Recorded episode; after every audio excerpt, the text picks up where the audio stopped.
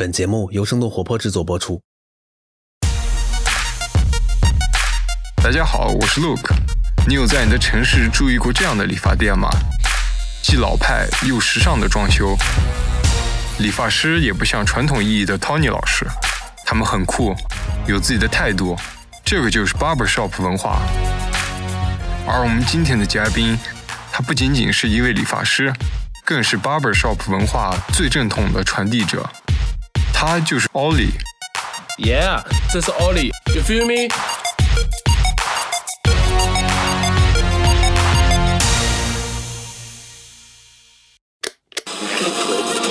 这里是反潮流俱乐部。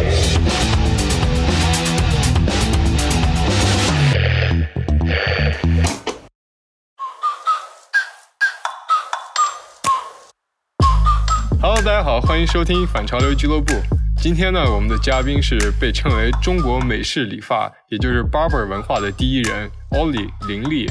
Hello，Ollie，Yo，Hello，这是 Ollie，Ollie 的 barber。你是在泉州长大的吗？对对对，是的。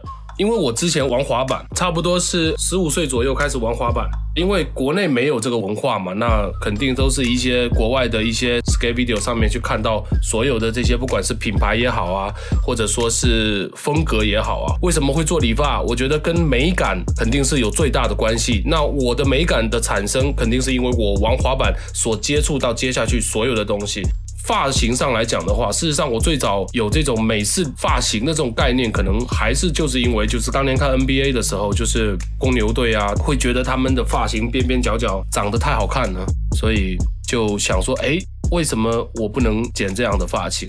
然后我会拿照片给理发师看，而且理发师他们会觉得说这很简单，这有什么难的？但是剪完之后根本就不是你想象的那样，可能因为他不听音乐，可能因为他不看球赛。所以，就我觉得说，事实上不是因为他们的技术不行，是因为他们的美感跟我是不一样的。最早的滑板可能会偏向于比较摇滚、朋克的这种，所以我在读大学的时候，应该是零五年去的上海，还有过朋克乐队的经历。二零零六年的时候开了滑板店，开了八年的滑板店，然后到二零一四年的时候关闭。我之前做过滑板店，然后我以前是近景魔术师，对，做过服装设计师，有自己的品牌，然后我做过饶舌歌手，也是差不多七八年。之前还在幼儿园教过英语。我所参与、我所做的所有的事情，都是我所热爱的。这些不同的工作都帮助到我现在做理发师的一些经历。那那个时候跟你一起玩滑板的那些伙伴，他们的发型都跟你是差不多的嘛？因为在 barber 还没有兴起的时候，怎么说呢？当年就没发型可言。零三零四年非主流那个时候还很活跃的时候，各种把头发这样弄得跟太阳花一样，染个绿色，染个粉红色，太恐怖了，想到就害怕。发型事实上那个时候我还没有概念，我甚至可能有个五年到十年的时间，就是自己在家里面拿推子全部推了就完了。然后到二零一四年的时候，蜜月去了一趟东南亚。我们去蜜月的时候，是我的摄影师，他应该现在算国内也是很有名的一个导演吧，叫冯亮。然后他就跟我说，在泰国有一家店叫 Never Say Cut，然后这个店呢，就是潮流的品牌的服装跟理发店开在一起。然后他说那家店很酷，你要去看一下。然后我去了那家店。你去之前是什么发型去的呢？然后你当时理了一个什么样的发型？其实我去的时候也是很短寸的那种。当我去的时候，他给我一本发型的目录，然后我打开看了，就等于说他剪的就是那种黑人的发型，那种球员的发型，饶舌歌手的发型。但是所有的照片都是亚洲人的脸孔，所以我一看就惊呆了。我说：“哇，真的可以剪成这样吗？”当时我记得我剪的是一个尖的鬓角，专业术语就叫冰锥 （ice cone），像一个锥子一样的一个尖的形状。然后我就说哇，原来我真的可以有这样子的发型。然后剪完这个头之后，我就觉得哇，这件事情太酷了，我必须要去学。也没有想说太远，怎么开店啊，未来什么教育等等。就是我觉得说，我如果回到中国之后没人帮我这样剪怎么办？所以我要懂得怎么去做。那怎么说呢？可能就是有点梦的开始吧，这样子。然后你最开始是怎么学的？YouTube 关键词查一下 barbershop，然后 barbershop 相关的所有东西就就出来了，很多的视频啊等等相关的这些东西，有理发店的广告，然后有 shop talk，shop talk 事实上是一个 barbershop 里面很重要的一个部分，就是在里面讲话讨论一个命题，然后大家都可以去发言这种，然后有工具的介绍，然后有理发师的技术的讲解，在这里可以分享一个东西给大家，就是如果你想参与到某一个行业里面，你看这个视频的时候，你不能只看一遍而已。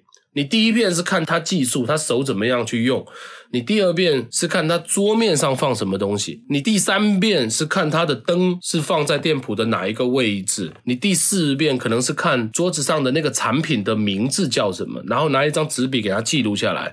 然后我真的是可能看了上千个 barbershop 相关的视频，然后每个视频可能有一些可能看了十几二十遍这种。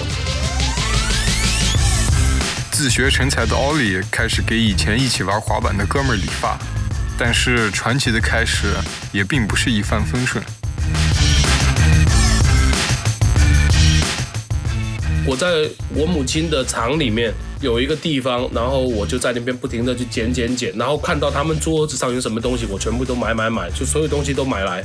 然后还有因为什么美国电压用不了，我还自己就拆机器改铜线，然后改频率，因为那个剪头发的时候那个刀头会动嘛，但是我们的电压不一样，所以它就会不能用。啊，声音非常大，就这样，所以我就懵逼了，因为每一把理发机都非常贵，还叫一些就是自己朋友，他们懂得做这些电工的，一起来研究，最后还是搞不定。后来我在澳门拍一个 Vans 的纪录片的时候，我第一个遇到的澳门的理发师，他叫做 Rock Lee，然后他告诉我说，有一个东西叫做变频器，是全世界理发师都需要用到，如果不是在美国或者说电压不一样的话，它需要有一个那个叫做 Frequency Converter。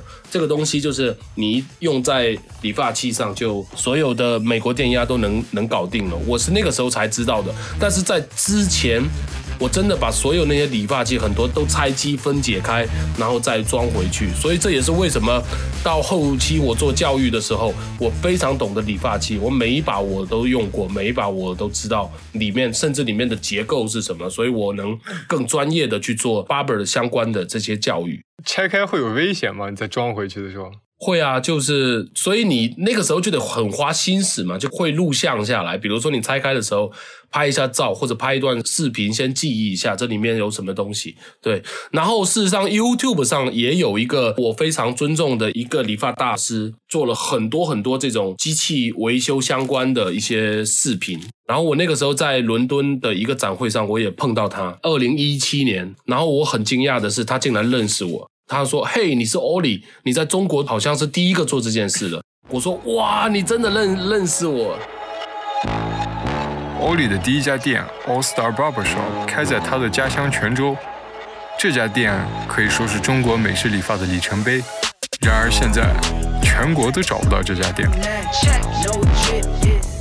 开始给大家剃头，然后你决定你要开个店。刚刚从厂里面不是练练习嘛，然后就可能剪了有好像是三个月还是半年。完了之后呢，我朋友因为都是从小一起玩的，他是做涂鸦，然后我们也有那个纹身的朋友。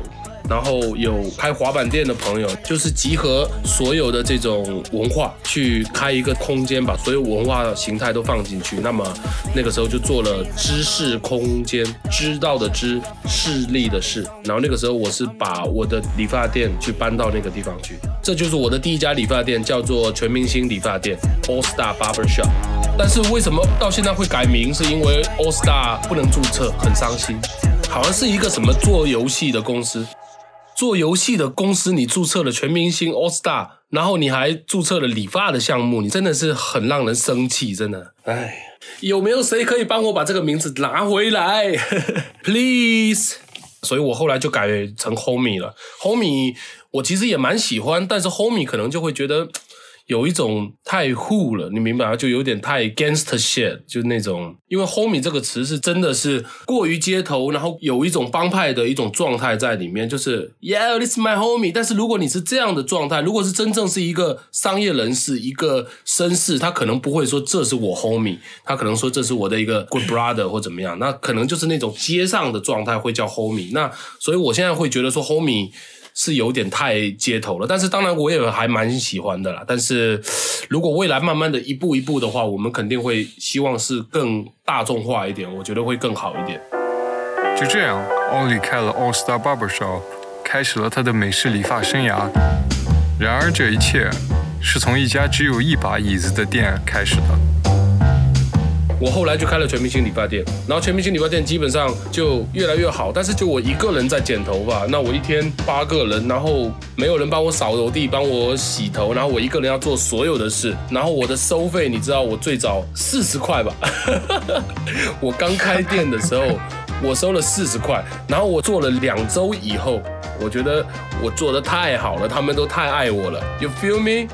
他们太爱我了，所以就我觉得这四十块太太少了吧，就，然后我就想说，那得涨一个价，我一涨就翻倍，就收八十，照样还是大家都全部都来减，但是就一天下来真的非常非常累，然后也没时间跟太太待在一起，也没时间跟两个小朋友一起玩，就时间越来越少，然后每天又很忙，后来就有了我的第一个学生叫歌谣。她是一个女孩，然后她长得也挺美，她好像是以前有一些 cosplay 的一些底吧，所以就就类似这样的一种风格的一个女孩子。然后我告诉她的第一件事就是，虽然我的 All Star Barbershop 非常小，但是我告诉她的一件事就是说，你把我的抽屉整理一下，我看看你能不能把这些东西整理好。我自己是比较有洁癖的那种，包括陈列啊，包括摆东西，我觉得这也是一个作为一个男士理发师的一种修养一种状态吧。那我觉得我的学生第一件事不是学怎么样剪头发，第一件事应该是学怎么整理。结果他整理完之后，我觉得诶还蛮干净的，所以我就说诶那你就来吧，我把我会的我的都教你。所以这就是我的第一个学生。然后第二个学生叫狐狸 Fox。他是我从小一起玩滑板的朋友，算是跟着我一起玩的。然后当我没有开滑板店之后，他也是一直在找各种各样的工作想要去做。然后有一次我们晚上在一个小酒吧里面见面，然后他就跟我说：“嘿，阿力哥，他们都叫我阿力哥。”他说：“嘿，阿力哥，你有什么大老板介绍我认识一下吗？我现在在一个广告传媒公司在上班，我想认识一些圈子。”当我听到这句话之后，我就很伤心，你知道吗？我就觉得说，哎，我操，那为什么要一定要认识什么大老板呢？能不能做点你喜欢做的事？然后我就跟 Fox 说，我说，干脆你来做理发吧，我也不愿意介绍什么大老板给你，我跟他们交情也不是太深，虽然我也认识一些，但是我觉得这样子太奇怪了，我不愿意做这种事。结果他说，我明天给你答复，这样子。然后第二天他就打个电话给我说，他说：“嘿，阿力哥，我跟你一起理发吧。”其实我觉得他他也是就放开了那种，我我觉得。然后他后在可能在两年后的一个采访里面，他说了一句话，他说：“当时阿力哥拉了我一把，非常感谢他。”其实我真的帮过蛮多人的，你知道吗？但是就好像我前面看过陈冠希的一个采访，他不是说我这一辈子帮过很多人，但是他们可能不记得我，或者说他们根本就没有任何的感恩之心。但是可能在未来十年、五年之后某一天，他觉得说，嘿，当时他有教过他一些什么，他想到了，那我就很开心。我觉得这句话放在我身上也很合适。那后来的学习方式呢？耶，我们回来到两千一四年底哈，因为只是从网络上去学到的东西，所以可能有很多不是特别专业的一些剪法，但是客人都很满意，每天预约都挺多人的。因为我不是收了两个徒弟嘛，一个歌谣，一个 Fox，然后他们两个慢慢的也都可以剪了。然后那个时候我的店只有一个座位，在那个情况下，我就觉得说，嗯。我需要去创新，我需要去学习新的东西。二零一五年八月份的时候，就我太太、我大女儿，然后摄影师，摄影师是毛衣，然后我太太肚子里面的一个老二，我们就一起出发去洛杉矶。当然，我们第一站不是到洛杉矶，因为我们是赶一个当时一五年在德克萨斯的一个理发的一个大会。我是先到了德克萨斯达拉斯，这个就是二零一五年八月份的时候，我刚到美国的第一站。然后也是因为参加了那个展会。慢慢的，我就开始了我这个真正的国际理发师的这个生涯吧。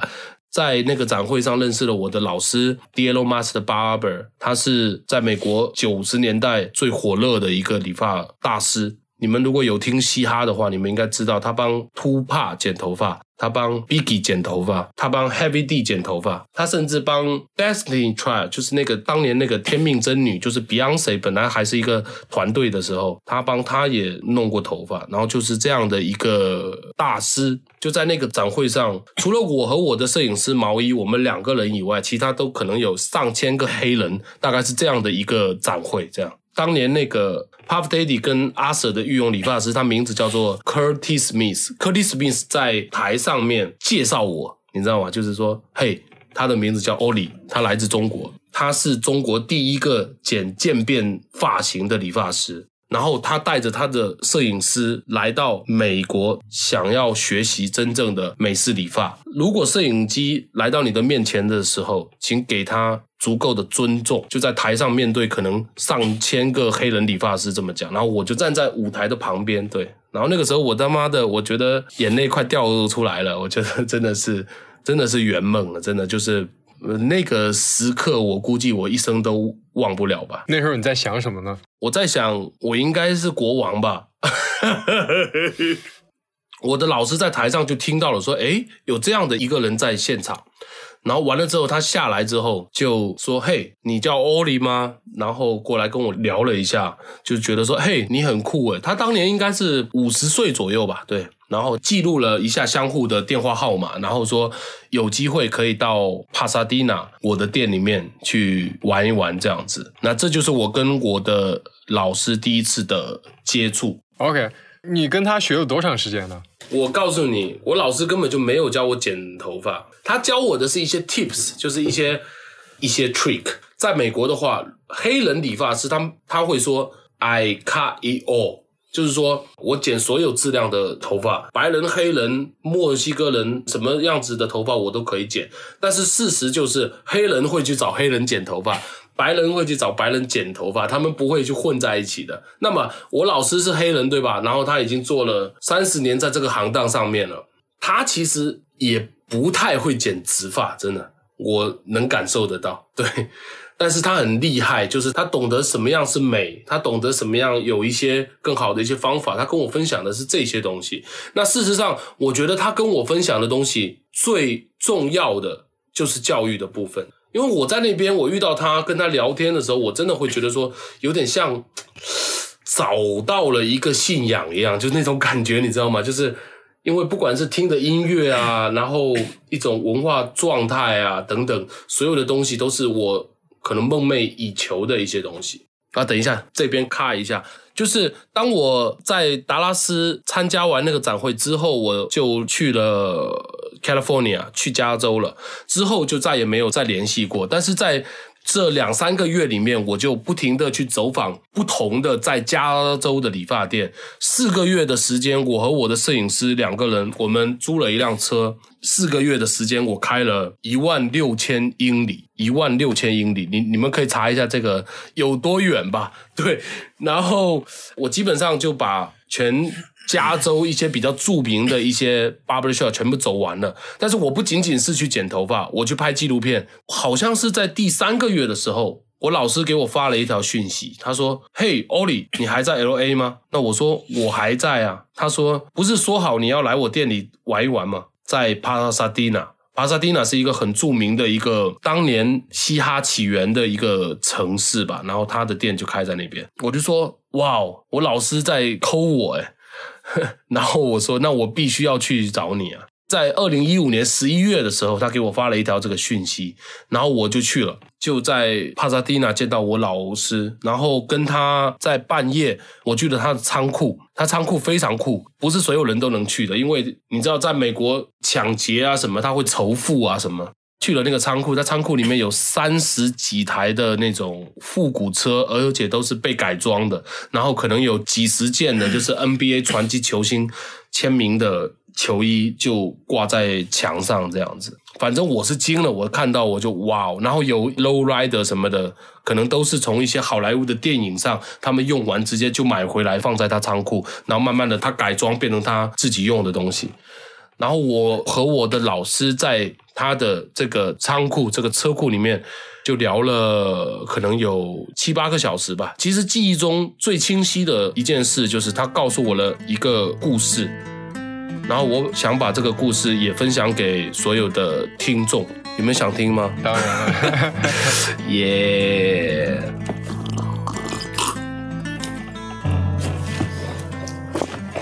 他说有一个将军，还有一个士兵，然后这个士兵呢，他犯了一个错误，他需要被判处死刑。将军说，在死之前呢，我给你两条路可以选，一个是 A 门，一个是 B 门。A 门呢就很简单，开门进去被枪毙，嘣，不会有太多的疼痛感。B 门呢，没有人打开过，因为据说里面很恐怖。然后你想选哪一边的门？然后那个士兵就说开 A 门吧，因为我觉得 A 门比较保险一点。他说好，那你就选择 A 门吧。然后士兵又说了一句，那我在死之前，我想知道一下 B 门里面是什么样子的。然后呢，那个将军就跟他说了一句话，他说 B 门通往自由，你们有感觉到吗？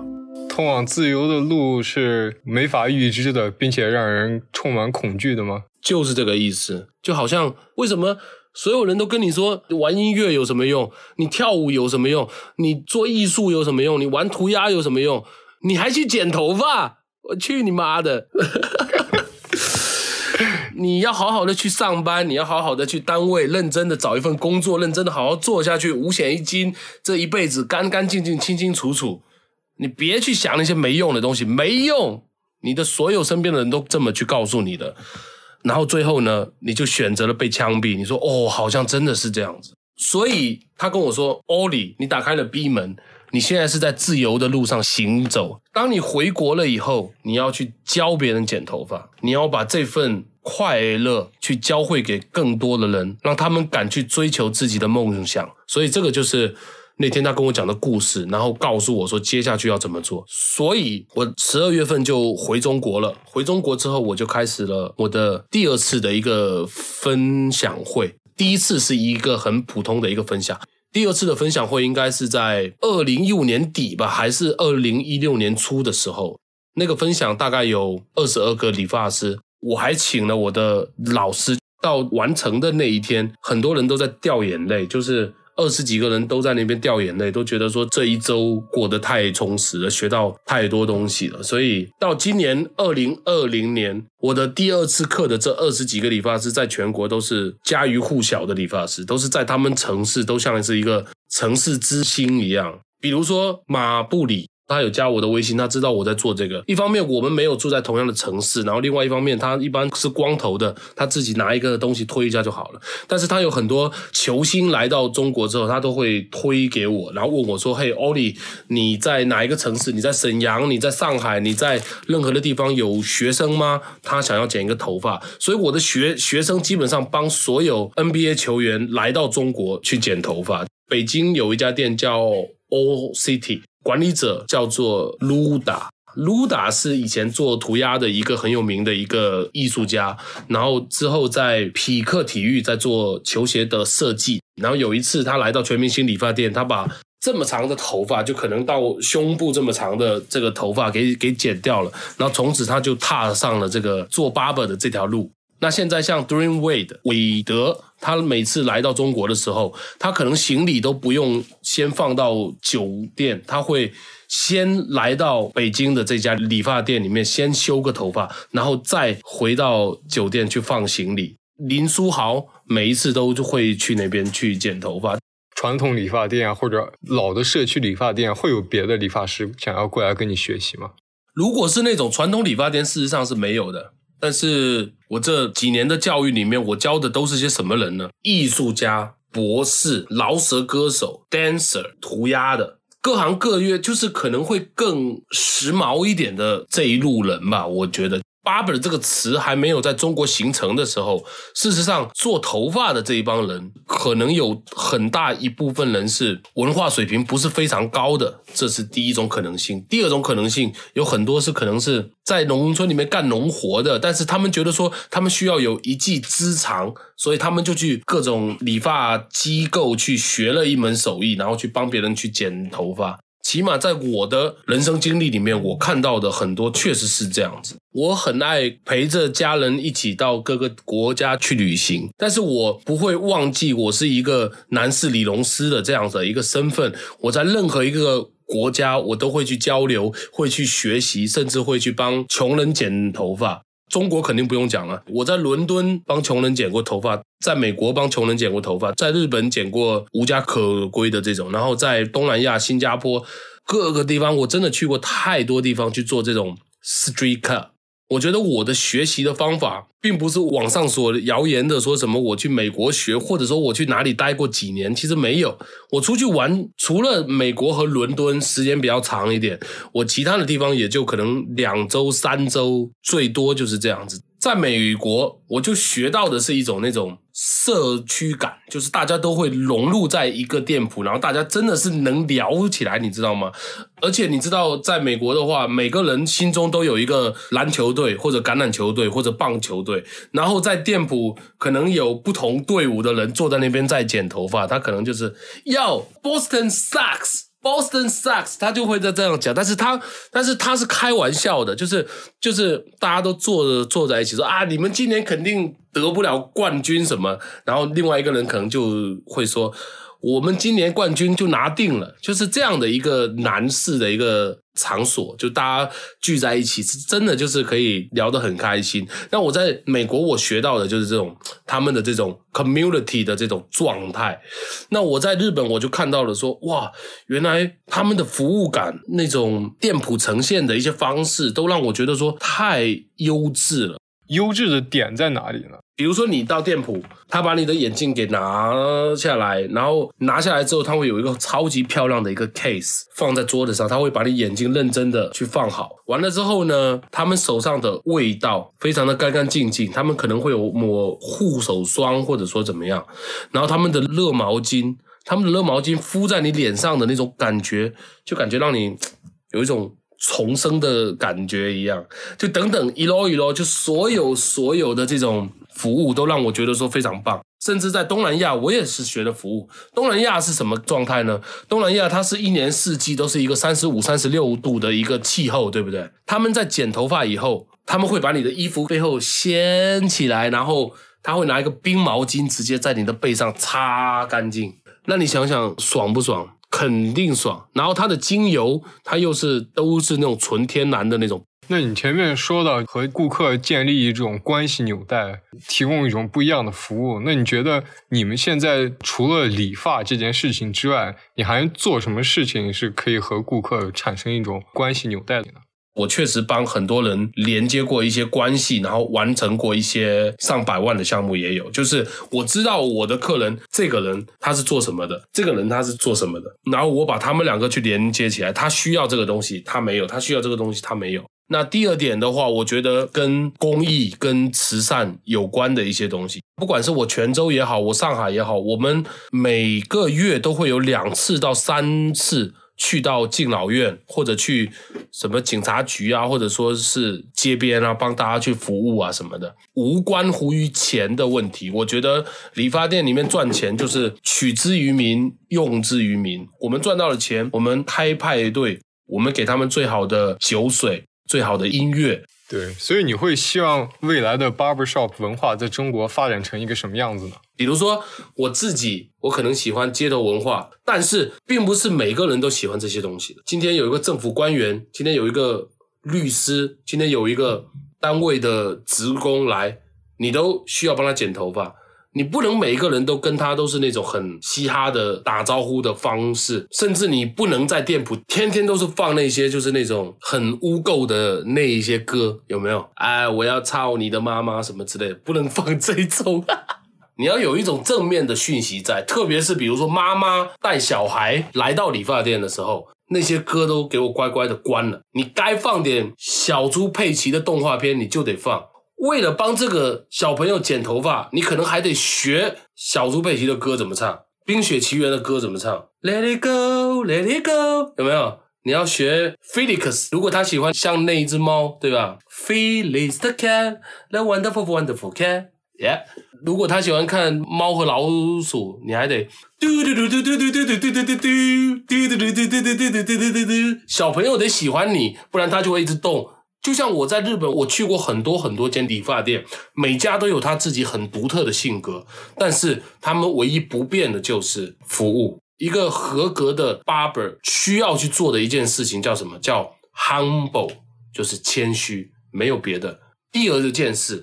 ，barber love，就是理发师之间的爱，理发师之间的互相尊重。我觉得你不是在做 barber，你是在做宗教，你应该叫 barber 传教士。哎，我觉得我还真的就是这样，因为我有一个片子，到最后有一句话就叫做 barber is my religion。Barber 就是我的宗教，这样子，就你是一个做 barber 的一个一个心脏，但是事实上你可以做所有的事。你能说几个你最喜欢的明星的发型吗？其实很经典的一个发型叫 Juice 果汁，当年 Tupac 的一个电影叫 Juice，然后那个时候我老师帮 Tupac 剪的那个发型，一边高一边低的那个发型，然后 Tupac 当时跟我老师说：“嘿，我觉得要一个跟别人完全不一样，可能历史上都没出现过的一个。”发型，然后我老师就创意了这个发型。那第二个发型可能就是当初有一个 Key and Play，他们有一个饶舌团队的一个发型。他们九十年代的时候拍过一个电影叫做 House Party，然后它有一个很高的一个 flat top。这两个就是我比较喜欢的发型。是的，奥里对于理发的热爱就像一个传教士，这些理念最后兜兜转转，似乎又回到了生活本身。他始终坚持自己秉持的理念，不断的学习，并且永远保持谦逊。